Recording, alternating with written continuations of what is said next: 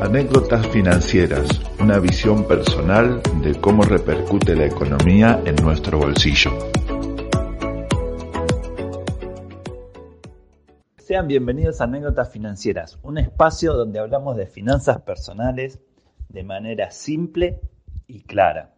Vamos a darle la bienvenida al resto de los integrantes. ¿Qué tal, Karina? Buen día, Gerardo. ¿Todo bien por acá? Empezando el día. Buen día, Cris. ¿Cómo estás? Buen día, chicos. ¿Cómo están? Todo bien, gracias a Dios. Hoy me agarraron desayunando mientras grabamos el episodio. Mi duda es, ¿qué desayuna el señor de Benedetto? Hoy algo tranquilo. Eh, comencé el día con, unos mates. Yo tomo unos mates amargos, eh, unos amargos uruguayos, unas tostadas con, con un poquito de queso untable y mermelada. ¿Sí? Para, para comenzar eh, tranquilos el, el día. Qué rico, unas tostadas. Qué lindo que es cuando podemos disfrutar del desayuno, cuando podemos tomar un minuto para desayunar tranquilos. Es un, momento súper reconfortante que, bueno, la mayoría de las veces pasa que hay una noticia, un llamado, nos llega un, mail este, que nos, nos, despabila y nos hace ver la realidad. ¿No les pasa eso? Sabes que sí, Gerardo, me, me haces acordar a un conocido que, que quería hacer una casita para alquilar y tener un ingreso extra. Él contaba con algo de plata pero necesitaba más. Entonces decidió ir a una entidad bancaria a pedir un préstamo y, consiguió un buen préstamo con un interés no tan alto para pagarlo en 12 cuotas. Él ya tenía planeado, planificado separar cierto porcentaje de su sueldo para pagar la cuota, pero se llevó una sorpresa cuando le debitaron de la caja de ahorro un monto más de lo que él había acordado. No le daban los números. La cuestión es que estaba re enojado porque él hasta el día de hoy piensa que el banco lo estafó.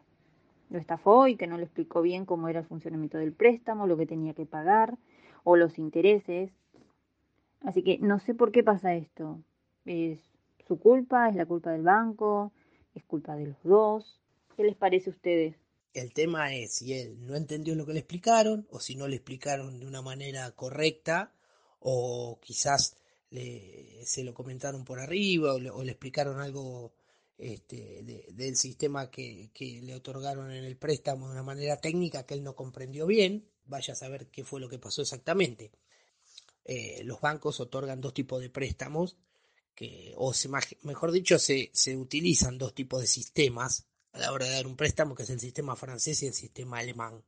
En general los bancos siempre te otorgan el sistema francés, el alemán no se usa, pero valga la redundancia, estaría bueno eh, explicar y meternos en, detalle de cómo son estos dos sistemas de préstamos y que hay diferencias importantes. Por ejemplo, el sistema alemán no tiene cuota fija.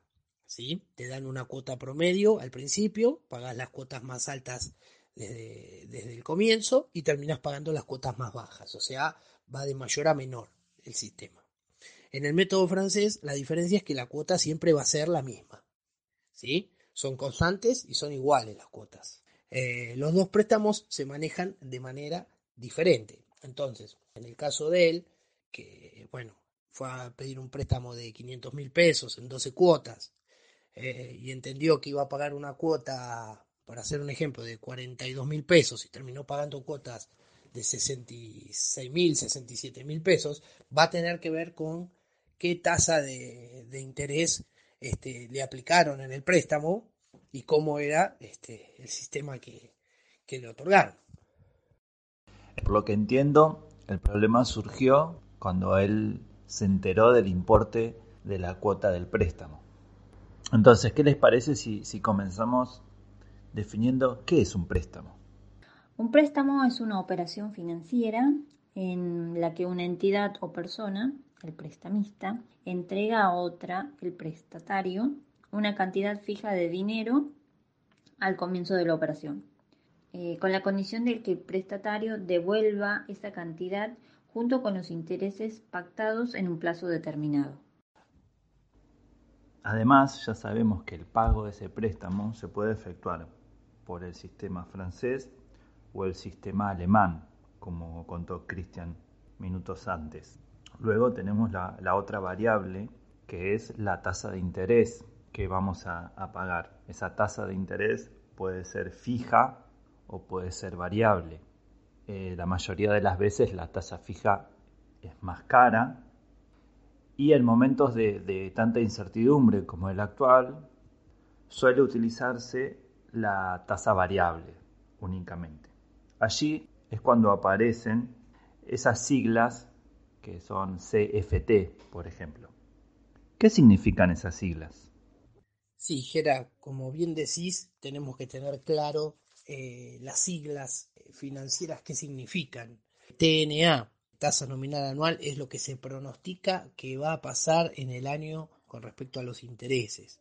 Después tenemos la TEA, la tasa efectiva anual, que son 12 meses para atrás, que es lo que pasó 12 meses para atrás, en un año hacia atrás. Después la TRA, que la tasa real anual es realmente la tasa que van a cobrarme en el año, y CFT, que es costo financiero total o costo financiero total anual, puede ser CFT o CFTA, es lo que vas a pagar en total durante todo ese periodo. O sea que el costo financiero total, CFT, es donde más tengo que hacer hincapié en qué valor de, tasa tengo para, para pagar. Por cierto, cuando se habla de tasa de interés, la referencia siempre es anualizada. En el caso de hablar de otro, de otro periodo, siempre se menciona. ¿sí? Por ejemplo, podemos decir que hay una tasa mensual del 2% o una tasa semestral del 12%, pero cuando escuchamos que hablan de una tasa de interés del 24%, se sobreentiende que hablan de la tasa anual. Volviendo al tema de hoy, seguramente pudo haber pasado esto con, el amigo de Karina. Puede ser que le informaron una cuota estimada en el banco y bueno, se dio que la realidad fue muy distinta. De hecho, nadie sabe qué va a pasar a futuro, por eso la tasa es variable o nominal, como dice las siglas, tasa nominal anual. Por eso es muy importante informarse, preguntar y conocer cómo funciona, en este caso el préstamo, o cualquier otra herramienta financiera que vayamos a utilizar. Bueno, muchas gracias por habernos escuchado, por haber llegado hasta acá. Espero que haya sido de, utilidad toda la información que dimos hoy. Eh, gracias, Cari, por acompañarnos. Gracias a ustedes, chicos. Un beso grande. Chao, Cris. Chao, Jera. Gracias a ustedes, chicos. Nos vemos la próxima. Un saludo para los dos. Bueno, gracias a todos. Un abrazo fuerte y será hasta el próximo episodio.